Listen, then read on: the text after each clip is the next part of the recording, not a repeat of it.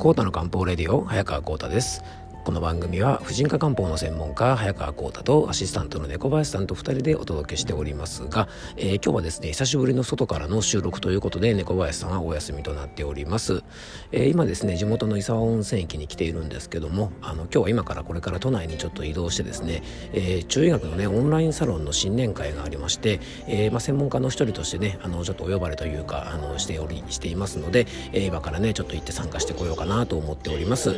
なかなかねコロナで会えなかった友達ともですねあの久しぶりに会いますし以前から会いたかったなと思ってるあの友達ともですね今日はあの初めて会えるような友達もいますのでねあのすごく楽しみにしております。またねいろいろちょっとね話の中で面白いネタが出てくると思いますので、まあ、この番組でね少しご紹介もできたらななんて思っております、えー、今日はですね、えーと、大事な養生法の一つ呼吸についてね、えー、今日明日の2回に分けてちょっとお届けをしていきたいと思います、えー、新年だからこそね大事なお話がちょっとできるかなと思いますので、えどうぞ。最後までお付き合いください。えー、コートの漢方レディオ今日もよろしくお願いいたします。じゃあ行ってきます。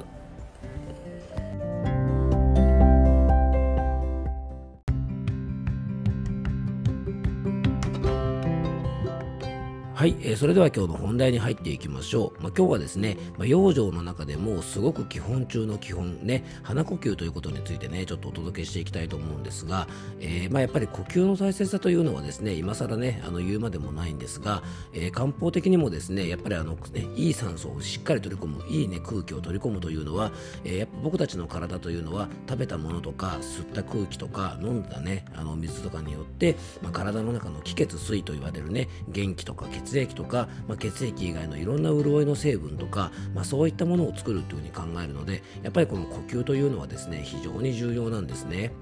まあ、でもですねその大事な呼吸なんですがなかなかきちんとできてない方が多いのが事実で、えー、例えばね僕なんかも出張中とかにたまに電車に乗るとですね、まあ、あのバスの中とか電車の中とかで結構な方がですね、えー、そのね移動の時間中寝てる方が多いんですよね。あのそんな方の中で何人かですねこうねポあのパーッと見たりするとですねポカーンとね口を開けながら寝てる方がいるんですね。でこれはですね多くの方が実は口で呼吸をしているサインだというふうに考えられます。よくですねいびきをよくかく方っていうのはこの口呼吸になっていることが多くてよくですね怪獣いびきをする方なんて言うんですがねものすごい勢いでガーガーガーガーいびきをかくような人はですねもうこの口呼吸になっている証拠なので、えー、非常に注意が必要なんですね。で口呼吸は睡眠時無呼吸症候群と言われる、まあ、寝てる間にですね無呼吸になってね、まあ、心不全とか突然死の大きな原因にもなる危険な状態なんですね。だからですねたかがいびきと結構ね軽く見ちゃいけないんですね、えー、結構これ途中でねあの呼吸が止まる方こうなんかねなんて感じでねこういびきが途中で止まったりしてですねうわ死んじゃったかななんてねたまにあの最近まあコロナでね少ないんですけどあの出張した時にですねあの友達と相部屋とかになったりするとですねなかなかこれいびきがねひどいやつがいたりとかですねあとまあ学生時代とかね友達の家に泊まるとですねなんかね夜中吹雪でも起きたのかなっていう夢を見るぐらいですね猛烈ないびきをかく友達がいましたんでねあのそういう方はですねきっとね鼻で呼吸がしっかりできてないってことなんですよね。うんで皆さんの中にはですねじゃあ口で呼吸して何が悪いのって思う方もたくさんいると思うんですがやっぱりねこの口で呼吸をして鼻で呼吸できないというのはねほんと問題が大ありなんですね。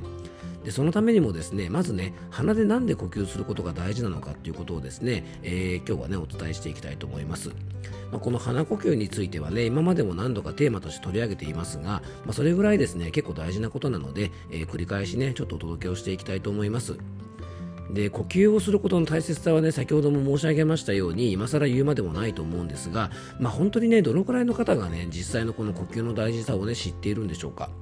ね、食べることとか水分を取ることっていうのは僕たち現代人って過剰なぐらい気を使ってますよね。ね、これをこれを食べると体にいいとか、まあ、この栄養素をサプリで取ってるとか、まあ、体にいいと聞いたのでね丸々水を飲んでいるとかですね、まあ、こういう方ってたくさんいると思うんですよね。で僕もね漢方相談をしているとあの結構皆さんがね行っている健康法なんかをお聞きすることが多いんですがあのその中でもですね食べたり飲んだりとか運動したりってことはね結構気を使っている方でも呼吸を意識しているっていう方はねほぼいません。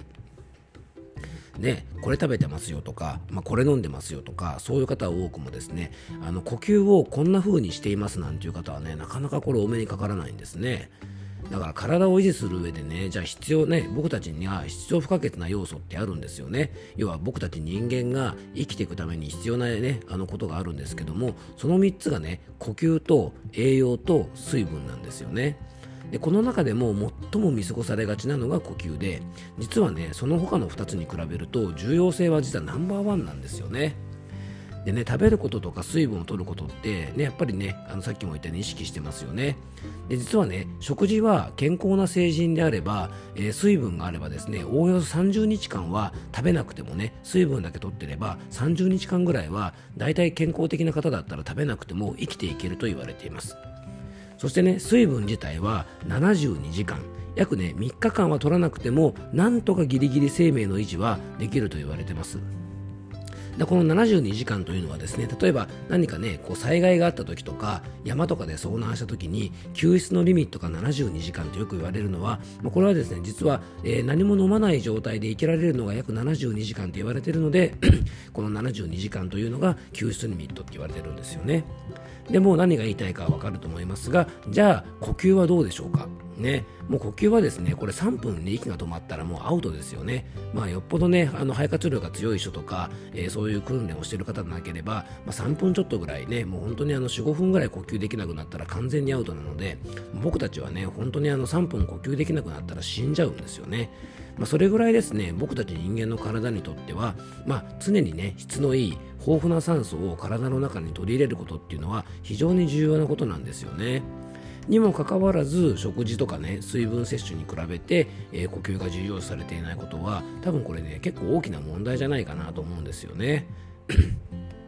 で漢方の世界でも先ほど言ったようにですね当然呼吸というのは重要視されていて、まあ、気の巡りを整える方法として昔から呼吸を大事にしているのが太極拳なんですね、まあ、太極拳はね中国でも本当に健康法としてですね定着していることでね、まあ、それぐらいですねやっぱり呼吸というものを大事にしているというのがわかるんじゃないかなと思います。で呼吸自体は吸ったり吐いたりすることで自律神経のコントロールをねしっかり自分の意思だけでもすることができる、まあ、自分の意思ではねどうにもならない体の動きを司る自律神経の中で呼吸だけはですね唯一自分の意思でもコントロールがすることができるので、まあ、こういう側面から見てもですねやっぱり呼吸というのは非常に大事であの改めてですねちょっと呼吸の大切さについてちょっと今日はお伝えしたんですがねあの次回はですねじゃあ実際に鼻でちゃんと呼吸できることがどれだけ大切かということとじゃあ鼻でちゃんと呼吸するために必要な養生についてですね、えー、ちょっと明日はねお届けをしていきたいと思いますので、えー、よかったら次回もお聴きください。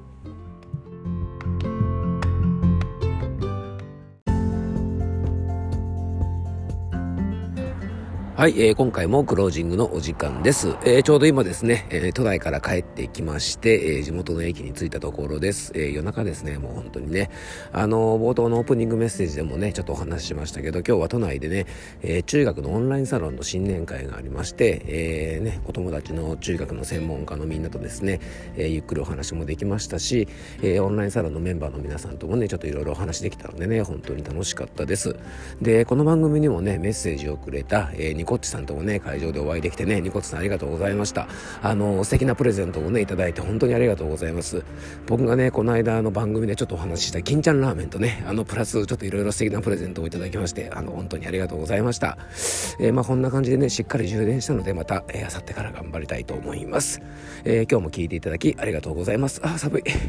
えー、どうぞ素敵な一日をお過ごしください。漢方専科サーター薬房の早川幸太でした。では、また明日。